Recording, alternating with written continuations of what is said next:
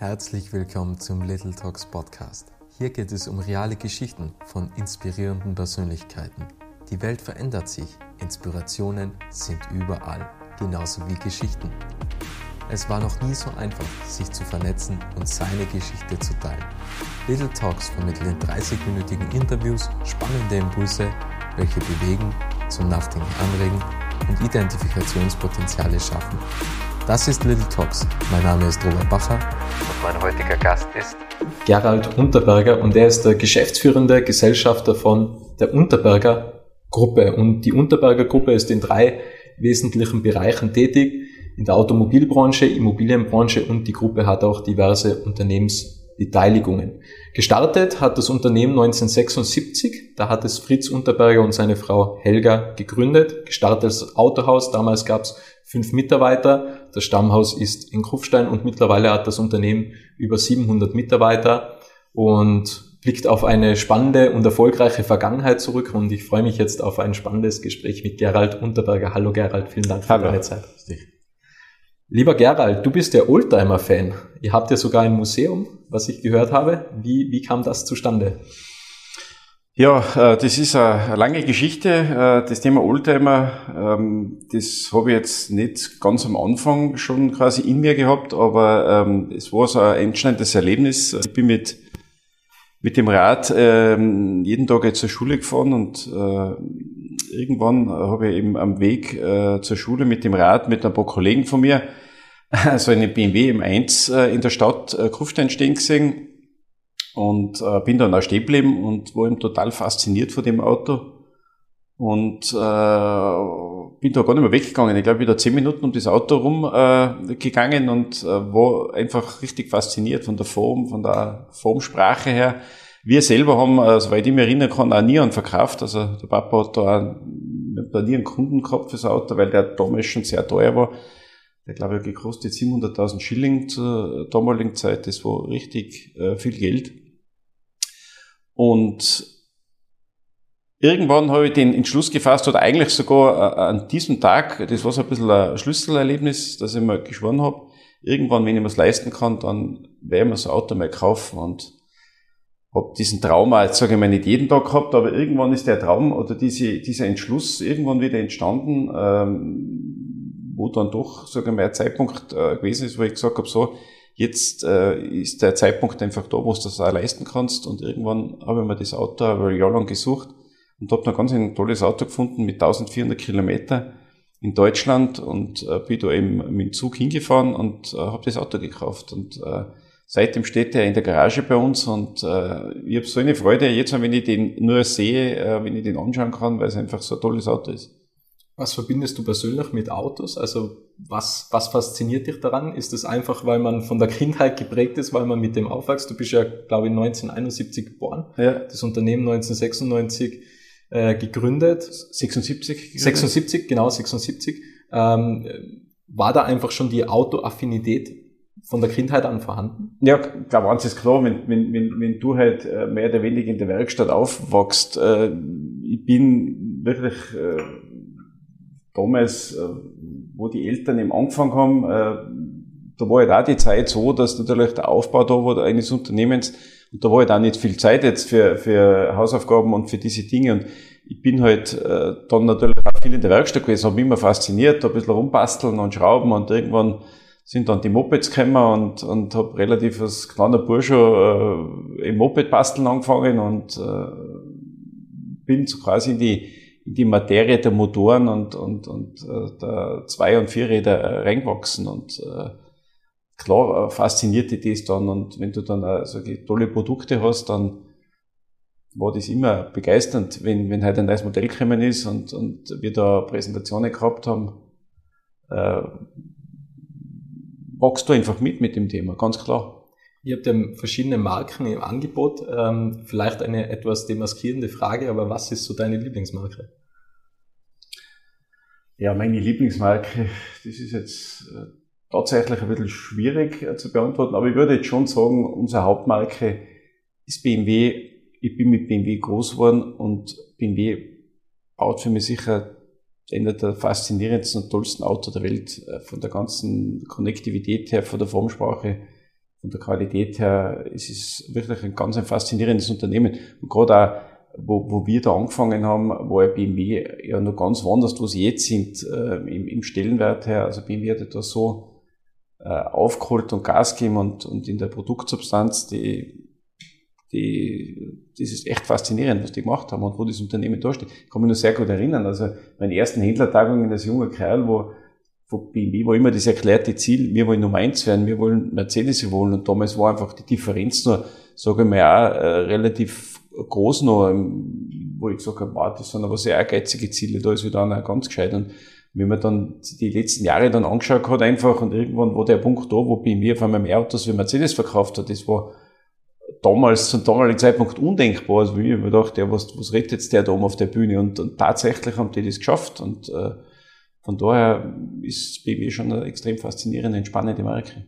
Wie habt ihr auch über die vergangenen Jahre weiterentwickelt? Also wie war da der Prozess? Was waren damals die Ziele? Waren die auch sehr überambitioniert, wo man gesagt hat, okay, das scheint jetzt eher unmöglich. Mittlerweile gibt es ja 19 Standorte in Tirol, Salzburg, Vorarlberg und in Bayern. Ähm, was ist das Erfolgsrezept und wie ist das zustande gekommen?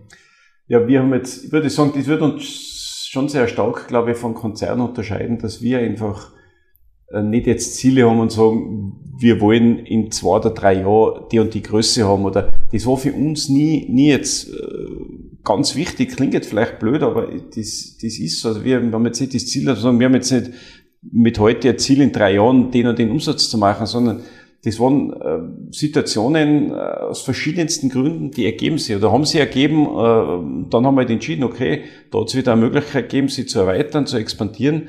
Dann haben wir das wahrgenommen, haben auch viele Dinge nicht wahrgenommen. Einfach, wir haben da relativ klare Wachstumsprinzipien und die verfolgen wir sehr streng, wo wir sagen, okay, äh, wenn irgendwas sich ergibt, äh, und mittlerweile ist es halt so, dass uns doch sehr viel angeboten wird, dann setzen wir uns zusammen, analysieren das und sagen, macht das Sinn, ja oder nein? Und dann entscheiden wir einfach und sagen, okay, wir treten in Verhandlungen mit demjenigen, der halt sein Auto verkaufen will oder also wenn wir im Autogeschäft äh, bleiben, oder wir sagen gleich ab und sagen, nein, das ist nicht, entspricht nicht unseren Prinzipien und dann sagen wir auch ab. Also wir sind, wir haben Jahre gehabt, da war gar nichts, kein Wachstum und dann hat es aber wieder Situationen gegeben, wo wir gesagt haben, Herrschaftszeiten, wie sollen wir denn das alles machen? Das sind alles interessante, sage ich, äh, Angebote gewesen, wo wir sagen, das kann man eigentlich nicht auslassen, haben dann auch verhandelt und sehr oft ist es ja was geworden und dadurch war immer die stetige Wachstum. Also wir haben uns nie verschlossen gegenüber Expansionen aber wie gesagt, immer mit, mit äh,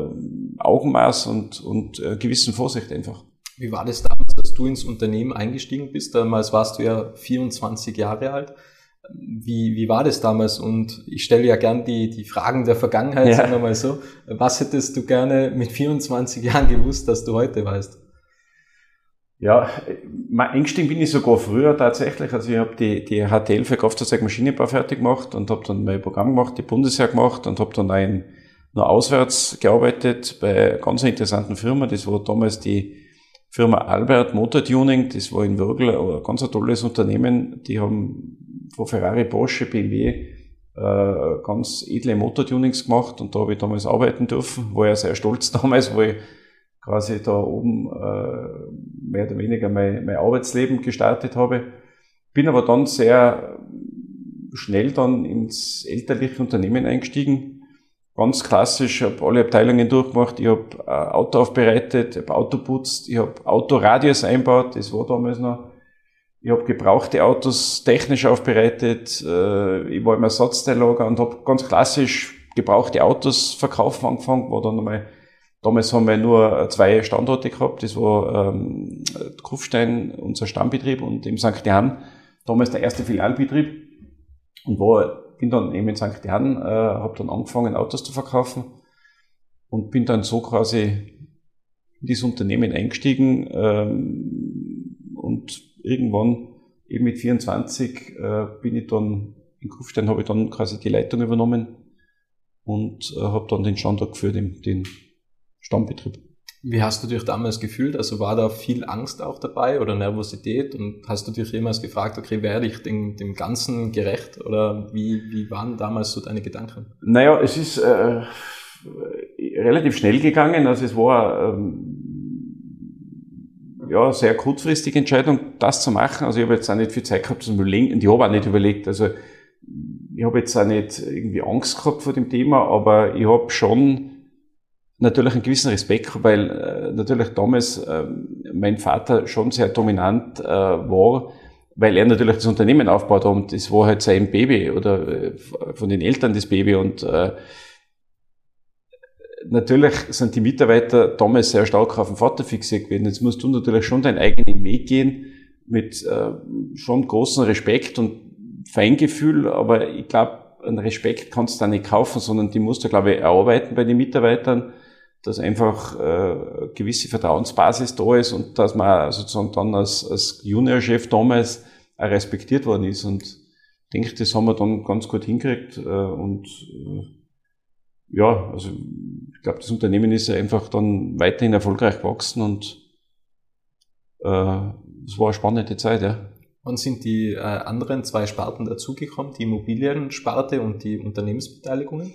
Ja, die Unternehmensbeteiligungen, die haben sich halt auch so, da hat es jetzt auch nie einen klaren Plan gegeben, sondern es waren einfach so Beteiligungen aus Partnerschaften, teilweise aus Freundschaften raus, wo man dann mit äh, befreundete äh, Menschen einfach entweder ein Unternehmen gegründet hat oder eine operative Gesellschaft, wo man gesagt hat, im Wohnbau oder äh, Im Versicherungsbereich gibt es verschiedene äh, Themen, wo wir eben beteiligt sind, wo wir gesagt haben, da könnte man eigentlich gemeinsam was machen.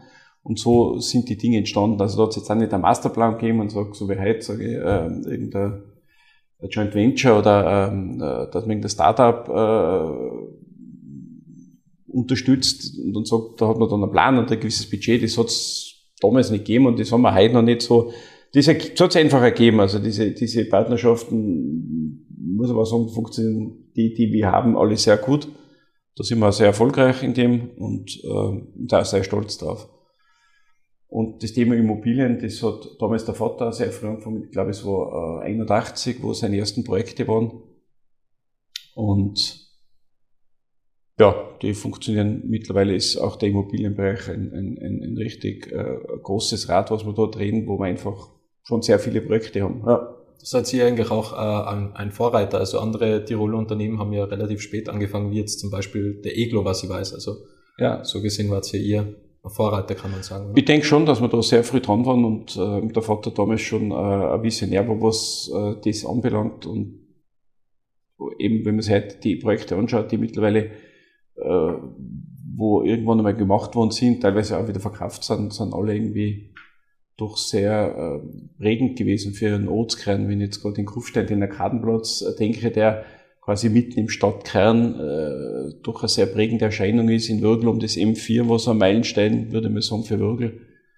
Ähm, hat es doch sehr viele tolle Projekte gegeben, doch. Was für ein Bereich interessiert dich am meisten von den dreien? Also wo blüht richtig dein Herz auf? Bei den Oldtimers wahrscheinlich. ja, ja, bei den Oldtimers geht ja mein Herz auf, aber ist natürlich, sage ich mal, nur ein, ein Randthema für uns, äh, der Bereich Oldtimer. Äh, mittlerweile muss ich aber sagen, dass wir äh, da jetzt nicht nur sammeln, sondern äh, das hat sich auch aus einem Zufall ergeben, dass wir Unternehmen letztes Jahr übernommen haben, ähm, die Firma Jensen Classic, die der Herr Jensen, der, ähm, würde mal sagen, Europas, einer, einer der führenden Europas Restaurationsbetriebe ist, äh, der in Pension gegangen ist, keine Nachfolgeregelung gehabt hat und dann irgendwann bei uns aufgeschlagen ist und äh, wir den jetzt übernommen haben und äh, mittlerweile das schon ein Teil ist auch unseres äh, von unserem Business, also, also Oldtimer Restaurationen, Oldtimer Handel, äh, ist mittlerweile also nicht nur eine, eine Leidenschaft, sondern auch ein, ein, ein ähm, ja, Business Case geworden, wo wir auch versuchen, da erfolgreich zu sein wirtschaftlich. Aber schmerzt da nicht ab und zu das Herz, wenn man ein Oldtimer natürlich, also natürlich ist da Geschäftssinn dahinter, aber ja. wenn man jetzt einen schönen Oldtimer hat und irgendwie schließt man den ja dann schon ins Herz, oder? Schon, also ich glaube, die, was wir jetzt so die letzten Jahre äh, immer wieder dazu gekriegt haben in der Sammlung, da haben wir jetzt auch nichts verkauft noch bis jetzt, sondern die Oldtimer, die wir sozusagen äh, kaufen, verkaufen, die, da hast du natürlich auch nicht so eine Bindung, als wir, du fährst da wirklich hin, schaust dir den selber an mit Leidenschaft und da würde mir schon das Herz wehtun, wenn ich mich da drehen muss von so einem Auto. Äh, aber haben wir jetzt bis jetzt nicht gemacht, also ähm, die, die wir eben verkauft haben, da gibt es jetzt auch keine Bindung dazu. Würde es jemals für dich in Frage kommen, den BMW M1 zu verkaufen? Also wenn jetzt ein unmoralisches Angebot kommen würde, sagen wir mal so. Mei, das muss schon ganz sehr unmoralisch sein, aber ich sag, Geld ist jetzt ehrlich gesagt auch nicht alles im Leben und äh, ich glaube, es gibt gewisse Werte, wo man sagt, äh, man muss nicht, man muss nicht immer alles sozusagen zu Geld machen, sondern es gibt da Dinge, wo ich sage, man hat einmal Freude damit, dass man eine kleine Runde dreht und, und einfach, wie ich schon gesagt habe, das Auto anzuschauen, ist schon sehr faszinierend. Ja, ist ein schöner Satz, dass Geld nicht alles ist ja. im Leben. Ähm, jetzt habe ich ein bisschen abgelenkt wegen deinen Oldtimers, aber was ist jetzt so dein Lieblingsbereich? Mein Lieblingsbereich ist schon der, der, natürlich der automotive Bereich, weil einfach da eben mein Herzblut drinnen steckt da und sehr, sehr viel Emotion äh, drinnen ist. Einfach, äh, ja, weil ich auch da mit dem Thema groß geworden bin, muss man jetzt auch sagen. Wie denkst du, sieht die, ähm, der Autohandel der Zukunft aus? Also denkst du, dass es irgendwann sein kann, dass BMW zum Beispiel hergeht und sagt, okay, ähm, ihr müsst jetzt quasi nicht mehr die Autos verkaufen, wir stellen die bei euch unter und, und ihr bekommt dann fürs Verkaufen quasi Provision, aber ihr müsst die quasi nicht mehr bezahlen, oder? Ein Agenturmodell, ja. Da diskutieren wir auch viel. Ob das einmal kommt, ich weiß es nicht. Also es ist ja sehr viel im Umbruch. Ich bin eins der festen Überzeugung, dass der stationäre Autohandel, gerade mit Automobilen, wie es wir jetzt haben, einfach ein bisschen im Premium-Bereich, der wird, denke ich mal, schon sehr, sehr lange noch im Autohaus stattfinden, weil eben gerade so ein Auto, und wenn ich gerade jetzt anschaue, tagtäglich, äh, wenn Kunden reinkommen, Interessenten reinkommen und die interessieren sich für Auto, äh, klar ist die, die Information der, der Interessenten deutlich höher, weil einfach das Internet da ist, die Leute informieren sich, äh, sind sehr gut äh, eben vorinformiert schon zu den einzelnen Produkten. Aber wenn sie dann da sind, ist es doch ein sehr komplexes Thema und ich weiß gar nicht, wie viele tausend verschiedene Konfigurationsmöglichkeiten das gibt, halt Auto zu konfigurieren. Und da ist es schon noch einfach die Beratung extrem wichtig, wie ein Verkäufer halt, halt den Kunden berät und, und ist jeder auch vom Typ sehr anders. Und mittlerweile gibt es halt doch auch speziell in der Motorisierung äh, verschiedene Bereiche. Es gibt den klassischen Verbrennungsmotor, es gibt den Hybrid, Plug-in-Hybrid und es gibt den äh, vollelektrischen äh, Wagen. Und äh, da muss man auch sagen, jetzt äh, Modell passt da nicht zum, zum, zu jedem Fahrer. Also man muss schon einmal analysieren, dann den Kunden beraten und sagen, was, wie fahren sie, was sind sie für Typen vorne und anhand von diesen Informationen versucht man dann auch dem Kunden das Bestmögliche zu verkaufen sagen, weil es ist nicht so, dass jetzt jeder nur für Elektroauto ist oder jeder nur für einen Verbrennungsmotor, sondern gibt da vielleicht das Mittelding mit einem äh, Plug-in-Hybrid, wo er sagt, das ist genau das Richtige für den Kunden. Und solange das ist, wird es den stationären Handel äh, geben. Ob das Agenturmodell irgendwann greift, äh, weiß ich selber nicht, aber aktuell ist es zumindest bei uns im Markt jetzt nicht geplant, wird man schauen. Also BMW hat es sogar schon mal gehabt, damals mit dem i3, äh, dieses Agenturmodell, und das hat damals nicht wirklich funktioniert. Also BMW ist dann wieder zurückgegangen in das klassische Vertriebsmodell. Wie geht es dir da persönlich als Unternehmer? Weil mir kommt vor, die Unternehmer, die wollen ja immer so gut es geht alles unter Kontrolle haben. Und bei Partnern oder bei Händlern äh, oder bei Automobilherstellern hat man ja mehr oder weniger Kontrollverlust. Also man ist ja immer darauf angewiesen, was produziert der was äh, verlangt er für einen Preis, was gibt's für Modelle, wie sieht das neues Design aus. Also man hat ja eigentlich null Kontrolle mehr äh, darüber, oder? Also wie geht's dir persönlich damit? Ja, das stimmt. Äh, die Themen haben wir auch schon gehabt, dass gewisse Marken, also wir haben auch schon Marken gehabt, die sind dann wirklich äh, über mehrere Jahre, haben oder weniger Markt vorbei produziert oder haben gar nichts mehr richtig, keine neuen Modelle rausgebracht, unpassende Modelle, dann hast du schon ein Problem, aber unser Glück war immer das Große, dass einfach unsere Hauptmarken, und in dem Fall würde ich fast sagen, sind es drei äh, an der Zahl. Das ist natürlich klassisch BMW und Mini, das ist die BMW-Gruppe, BMW Group äh, Produkte. Da haben wir, seit wir BMW haben, man kann es ja selber ja nachlesen, ist jetzt nicht nur meine persönliche Meinung, sondern ich glaube, das äh, steht in jeder äh, Zeitung, kann man das nachverfolgen, dass einfach der Konzern über viele, viele Jahrzehnte erfolgreich war und mega erfolgreich ist. Und äh, da, äh, das ist natürlich für uns schon ein Riesenglück gewesen. Und ich kann mich erinnern, äh, der, der Papa hat einmal erzählt, damals, wo er sich selbstständig gemacht hat, eben mit, mit der Mama, äh, dass er äh, damals nicht gewusst hat, was für Marke, und er wollte eigentlich damals Renault haben. Und Renault hat dann, war nicht gekriegt, äh, also das wollten schon vergeben, äh, die Marke Renault. Und ist dann durch Zufall eben auf BMW und Volvo gestoßen und äh, über die Denzel-Gruppe. Denzel war damals Generalimporteur von äh, BMW und von Volvo und hat eben damals haben sie mit, mit, mit den beiden Marken angefangen. Also ist oft interessant, wie das Leben so spielt. Oft muss man auch sozusagen Glück im Unglück, äh, dass man damals vielleicht die Marke nicht gekriegt hat. Gut, man weiß jetzt nicht, wie, wie das ausgegangen wäre, wenn wir jetzt mit Renault gestartet hätten. Äh, aber so muss ich sagen, ist mir jetzt so gefühlt äh, schon deutlich lieber äh, mit BMW, weil MBW doch sehr erfolgreich war. Und, und auch die anderen beiden Hauptmarken ist, ist Jaguar Land Rover, sehr tolle Produkte. Das hat sich auch ergeben eigentlich aus, weil BMW einmal vor vielen Jahren äh, Rover gekauft hat, den Konzern, und damals war im Land Rover dabei. Und wir äh, damals von BMW gebeten worden sind, auch den Vertrieb für Rover, Land Rover Produkte zu übernehmen und aus dem heraus bin ich jetzt schnell dann wieder abgestoßen. Wir haben natürlich dann die Gebäude und die Firmen gehabt, weil wir dann Firmen gekauft haben, äh, Mitarbeiter eingestellt haben und äh, äh, wir sind quasi dann zu dem Zeitpunkt schon ein bisschen doof da gestanden äh, und haben gesagt, ja, wie geht's denn da jetzt weiter? BMW zieht sich da zurück äh, ist aber alles gut ausgegangen. Äh, Jaguar Land Rover hat sehr, sehr toll entwickelt, äh, sehr erfolgreich. Und die dritte Marke ist bei uns Hyundai, speziell jetzt in Tirol, äh, haben wir jetzt vier Standorte mit Hyundai. Ähm, ist mittlerweile ein extrem starkes Produkt geworden und so, ja, ist es wichtig, dass man noch eine breite Vielfalt hat an Marken oder würdest du sagen, okay, es ist eigentlich wichtiger, dass man die Marken hat, äh, dass man die Marken, was man anbietet, dass man die auch richtig gut verkauft, weil wenn man dann irgendwann so ein Überangebot hat, dann ist es ja irgendwie schwierig, da überall nur eine fachspezifische Beratung ja. zu bieten. Ja, das, ähm, das stimmt. Äh, also in dem ist es ein bisschen so unser Expansionsprinzip äh, mit Marken, also nicht jetzt ein Standort jetzt, also wir nehmen jetzt einen Betrieb in Wien oder irgendwo in Deutschland, äh, wo, wo, wo es einfach nicht zu uns dazu passt.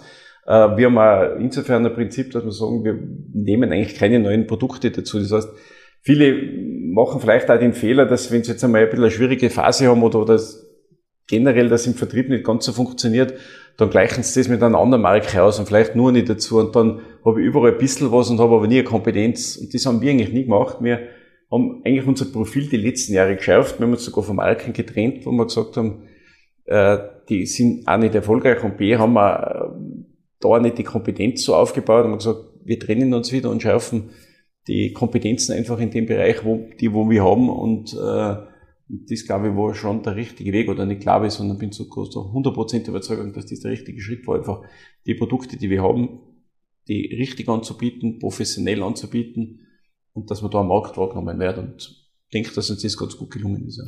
Du hast vorhin äh, angesprochen, dass Geld nicht alles ist im Leben. Ähm, ich würde mir jetzt fragen, und ich stelle dir auch die Frage, was ist in deiner Definition Erfolg? Also wann würdest du sagen, bist du erfolgreich? Oder siehst du Erfolg immer als Ganzes in der Gruppe mit den 750 Mitarbeitern oder würdest du sagen, okay, in dem Bereich war ich jetzt erfolgreich? naja, ich würde mal sagen, es gibt natürlich zwei verschiedene Erfolge. Es gibt natürlich den wirtschaftlichen Erfolg, den braucht man klarerweise, weil äh, eins ist uns schon sehr wohl bewusst, dass wir, und du hast ja angesprochen und, und auch recherchiert, äh, mittlerweile, glaube ich, über 750 Mitarbeiter haben. Und das ist auch eine Riesenverantwortung, wo wir haben. Und das ist uns schon sehr bewusst, weil da sehr viele Familien dranhängen. Und wenn dem, darf man mit dem nicht leichtsinnig sein. Und man muss natürlich auch schauen, dass man wirtschaftlich schon erfolgreich bleibt, weil wenn du den Schwierigkeiten gerätst, dann, das schaut so nach außen immer alles so vielleicht äh, toll aus, aber es ist schon äh, sehr viel harte Arbeit und, und äh, oft mit sehr viel, sage ich mal, Schwierigkeiten, Ärger. Da gibt's viele, viele Dinge, wo ich sage, ja, es ist, ist, ist, ist oft nicht einfach, äh, ohne dass ich jetzt jammern will, sondern es macht ja auf der anderen Seite sehr Spaß, wenn man sehr viel Spaß, wenn man erfolgreich ist, weil ähm, weil ich glaube, das ist ja der Antrieb letztendlich, wenn ich heute was mache und die Dinge gehen auf, funktionieren. Ich nehme jetzt gerade ein Beispiel ein, wir übernehmen, haben die Möglichkeit, ein Unternehmen wieder uns zu erweitern, expandieren und oft ist ja Unternehmen, gibt es verschiedene Gründe in wirtschaftlichen Schwierigkeiten und dann sagt man, okay, man einigt sich, man übernimmt das, das, das Autohaus, äh, quasi stülpt, wir haben de facto ein System, das wir überall fast gleich haben und stülpt das System über Und man sieht dann irgendwann in zwei, drei Jahren, das dauert einfach eine gewisse Zeit, greift es, dass einfach ein wirtschaftlich schlechtes Unternehmen, das eigentlich einen Misserfolg gehabt hat, vielleicht sogar Konkurs war, äh, dann auf einmal funktioniert das wieder mit denselben Mitarbeitern oder sagen wir mal mit anderen denselben Mitarbeitern, dann äh, ist das irgendwo der, der Antrieb, dass man sagt, okay, das hat jetzt wieder funktioniert, das macht Spaß und man ist da erfolgreich. Das ist vielleicht der wirtschaftliche Erfolg, aber wobei, wie ich jetzt erst gesagt habe, Geld ist nicht alles und man kann damit andere fließen. Ich glaube, wichtig ist schon eine gewisse Demut und Dankbarkeit, einfach, dass man gesund ist, äh, dass man, dass das mit der Familie alles passt. Also ich bin zum Beispiel ein Mensch, ich gehe sehr gerne am Berg, äh, gehe Skitouren und das ist für mich einfach, glaube ich, eine nette Freundesrunde haben. Also meine Freundschaften sind sehr, sehr wichtig für mich. Das ist für mich, ich möchte jetzt nicht sagen Erfolg, aber ich glaube, das ist auch ein Antrieb, dass ich sage, wenn das alles funktioniert und das alles in Einklang zu bringen, Familie, Freundeskreis, Sport äh, und sozusagen die Firma, dann glaube ich, äh, macht das Spaß und dann ist man erfolgreich. Und äh, ich betreibe daheim eine Landwirtschaft äh, seit vielen, vielen Jahren. Also war sogar ein Studium dabei oder, oder ein, eine, ein Lehrgang? Oder? Ich habe den Facharbeiter gemacht, den, den landwirtschaftlichen Facharbeiter. Mhm. Und äh, das ist für mich eigentlich so am Wochenende mein äh, Ausgleich. Äh, also ich habe jetzt keine Milchbetrieb, sondern verkaufe Fleisch, habe auch Hofverkauf. Also das mache ich ja selber. Äh, vorher die Kühe selber zum Metzger und verkaufe das Fleisch dann, vakuumiere es und das ist so äh, mein ähm, Steckenpferd, was ich einfach gern mache und das ist letztendlich auch ein Produkt, was du produzierst, wenn du Fleisch sozusagen dann verkaufst und dir die Leute dann Fotos schicken von Rinderbraten und so und bedanken sich für das tolle Fleisch und so. Das ist dann für mich wieder Ansporn, einfach äh, so Dinge zu machen. Und, äh, ähm, und gerade wo jetzt diese schwierige Zeit des Lockdowns war, äh, die, was, wo der erste Lockdown war, das war schon mal eine Phase, wo man dachte, ist das jetzt gewesen? Geht jetzt wirklich alles den Bach runter, alles, was, was man sich so äh, geschaffen hat, aufgebaut hat? Ähm, zum Glück hat sich das ja eh nicht so bestätigt, aber ich werde es nie vergessen, ich bin dann im Balkon angestanden und äh, habe mir runtergeschaut aufs Feld und habe meine, meine Kühe gesehen und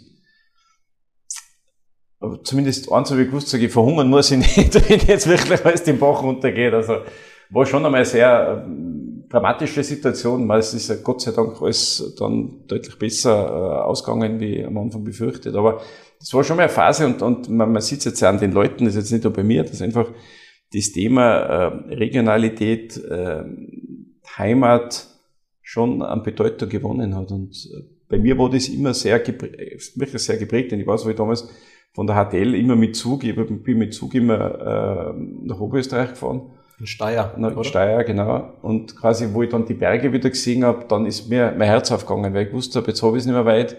Äh, und habe mich einfach gefreut, wieder meine Freunde zu treffen und, und einfach in der Heimat zu sein. Und äh, ich bin sehr, sehr heimatverbunden, muss ich schon sagen. Also ich glaube, was man da recht gut raushört, ist, wenn es dir gut geht, dann laufen auch alle anderen Lebensbereiche gut. Also ja. dir wird es wahrscheinlich weniger bringen, wenn jetzt nur die Firma gut läuft, aber dafür leidet die Landwirtschaft oder sowas darunter. Genau. Ja. Also ist wichtig, wie ich gesagt habe, es ist alles, irgendwo muss im Einklang sein und ähm, wenn das alles funktioniert und alles passt und ich sag, die wichtigsten Dinge sind einfach, wie ich gesagt habe, es ist, sind die Familie, die Gesundheit, äh, der wirtschaftliche Erfolg, das ist auch wichtig, aber das ist von der Reihung her doch deutlich hinter dem, was ich jetzt gesagt habe.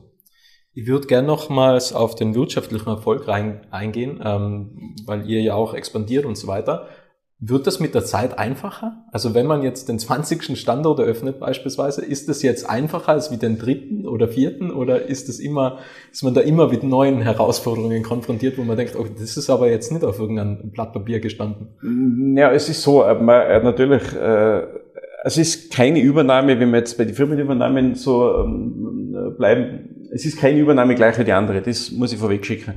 Aber es ist schon so, äh, dass natürlich eine gewisse Routine da ist. Einfach wie Systematik, wie gehe um mit, mit ähm, was mache ich, wann, dass ich natürlich mal die Mitarbeiter einbinde, dass ich mal versucht dann, äh, weil ja doch, wenn sowas passiert, der Übernahme ist immer für die betroffenen Mitarbeiter schon äh, Unsicherheit, Unruhe,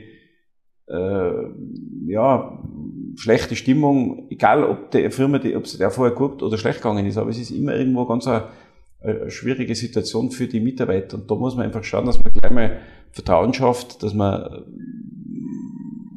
gewisse Maßnahmen einfach setzt, dass man sagt, pass auf, es braucht keine Angst haben, es muss nur jeder mitziehen. Ich meine, klar, es ist ein Unterschied, wenn ich jetzt an die letzte Übernahme denke, die war in dem Fall in Bayern draußen, in Bad Wisse, relativ ein großer BMW-Betrieb, ein gut geführter Betrieb einfach, wo der, der Eigentümer gesagt hat, er hat ein gewisses Alter, äh, die Tochter will das nicht übernehmen, er würde das gerne in, in, in, in, in Unternehmen übergeben, sein, seine Mitarbeiter einfach, wo er Vertrauen hat. Und äh, die Übernahme war sowas von reibungslos, weil, weil wir null Probleme gehabt haben, weil einfach die Mitarbeiter alle gut geführt und es war ein toll geführtes Haus.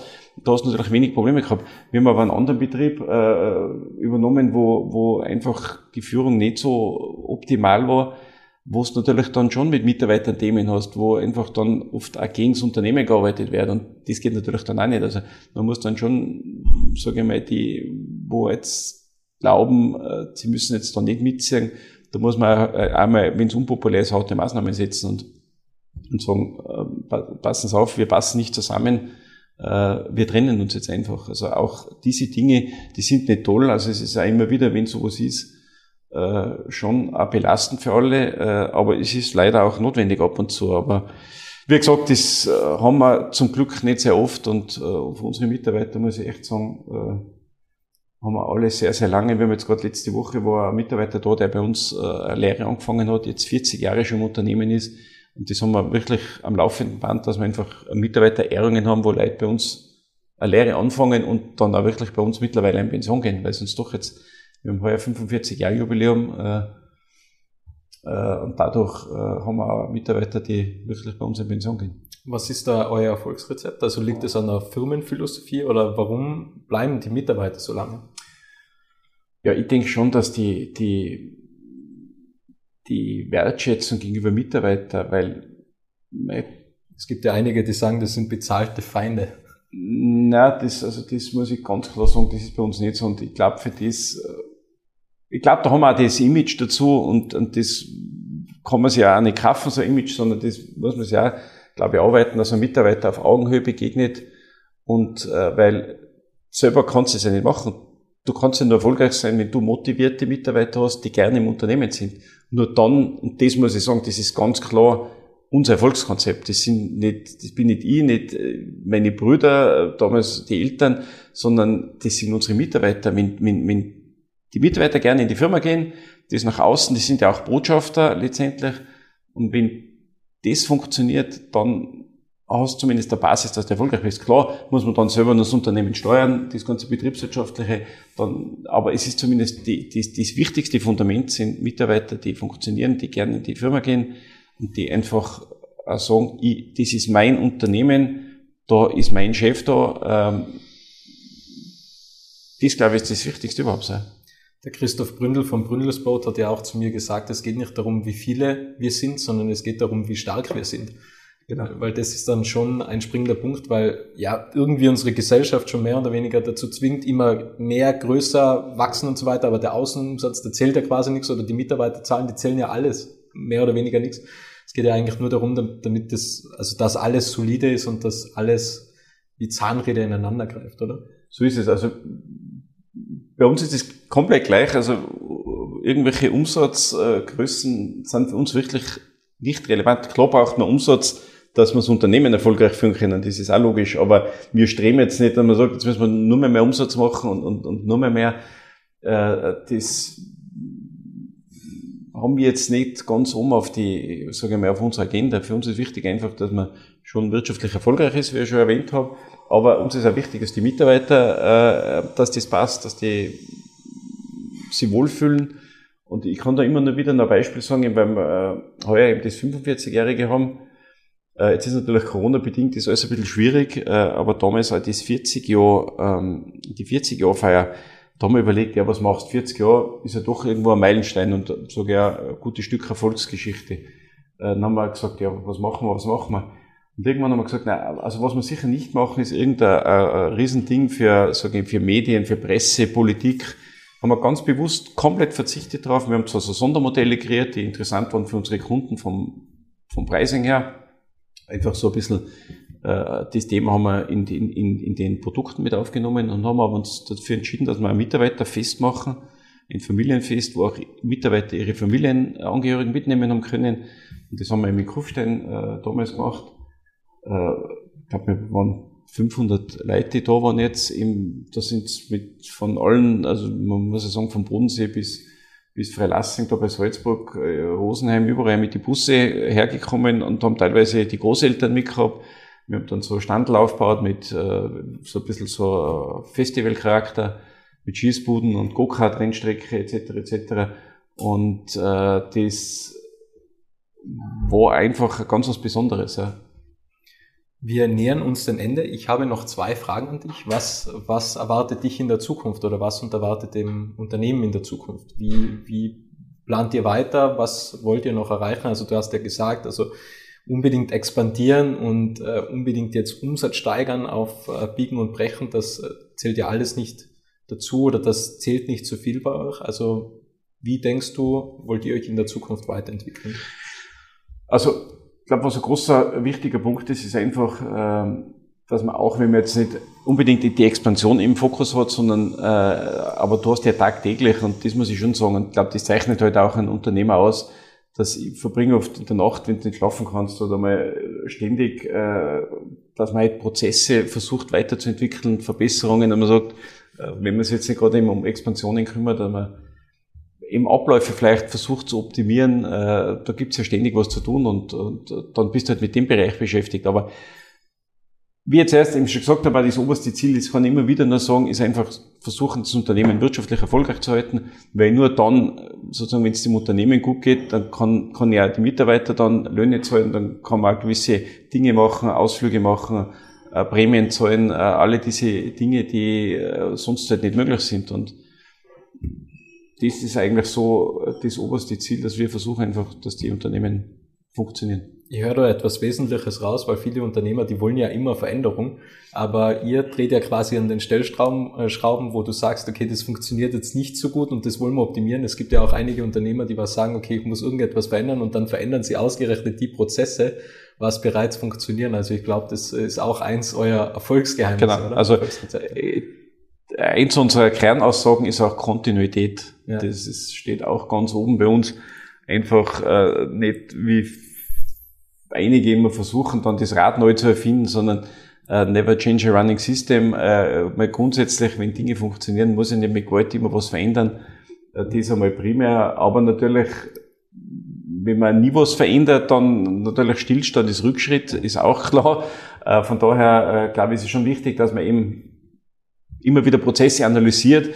Die Zeit verändert sich, die Kunden verändern sich, die Welt verändert sich und dies ist schon wichtig, dass du immer wieder die neue äh, sozusagen äh, aufstellst, äh, eben Analysen fährst und sagst, passt es nur, wenn wir das äh, so machen, weil eben sich gewisse Dinge verändert haben. Äh, ich glaube, das ist halt wichtig, aber Dinge, die gut funktionieren, äh, dann zu sagen, das wird jetzt alles geändert, das machen wir nicht. Also von daher denke ich, ist Kontinuität in unserer kann das sagen. Ja. Die einzige Konstante ist ja die Veränderung. So ist es, ich habe ja. noch eine Frage an dich und zwar die Abschlussfrage und das ja. ist ähm, eigentlich immer dieselbe. Was möchtest du noch sagen? Das kann jetzt alles sein. Ein Zitat, ähm, du kannst den Zuhörern und Zuhörerinnen etwas mitgeben auf die Reise, was ihnen noch bevorsteht. Na, ich glaube, also zumindest ist das mein äh, Credo, das äh, ist, glaube ich, ganz wichtig, ist Zufriedenheit, weil ich erlebe schon immer wieder Leute, die, die halt äh, den ganzen Tag irgendwo jammern, die Fehler bei anderen suchen, sondern wichtig ist schon eben, wir leben in so einem schönen Land, äh, da kann immer Politik schlecht reden, ich kann aber das Gute drin suchen und, und, und ich bin immer Mensch, das ist sozusagen versucht, das Gute in, im, im Menschen äh, zu suchen. Mir ist einfach wichtig, eben die einfachen Dinge im Leben äh, dass ich mir sage, ich kann mit meinem Mountainbike mal einen Berg hochfahren. Ich habe mir jetzt gerade äh, ein neues äh, gekauft. Mein letztes Mountainbike ist 20 Jahre alt gewesen. Meine Freunde haben immer gesagt, wenn wir einmal im Jahr so ein Gaudi-Rennen fahren, äh, haben sie gesagt, du, du musst einmal ein neues Radl kaufen, es hat 15 oder 16 Kilo gehabt, äh, sage ich, du kannst nie eine Top-Zeit fahren, äh, wobei wir wirklich nur zur Gaudi fahren. Das ist ja schon und jetzt fast haben wir Oldtimer. Nach, ja, es ist Oldtimer, genau. Äh, nach 20 Jahren äh, ein neues Mountainbike gekauft und, und ich habe so eine Freude damit, weil ich sage, jetzt haben wir wieder mal was geleistet, weil ich sage, äh, und das sind die einfachen Dinge, das ist nichts Großartiges, nichts Triviales, aber die einfachen Dinge im Leben sind wichtig. Einmal vielleicht gut essen gehen und einfach das genießen. Und das ist für mich persönlich jetzt das Wichtigste. Eine Bergtour machen, die Landschaft genießen, einfach äh, froh zu sein, dankbar zu sein, hier leben zu dürfen. Das ist so mein Kernkredo. Sehr schön, ja. sehr schön. Gerald, vielen, vielen Dank für deine Zeit. Vielen, vielen Gerne. Dank auch für die Einladung zu dir, zu euch nach Kufstein und danke an alle, die da draußen zugehört haben. Ich sage danke fürs Gespräch. Schön, dass du den Podcast bis zum Ende angehört hast. Wenn dir diese Folge gefallen hat, kannst du den Podcast gerne abonnieren.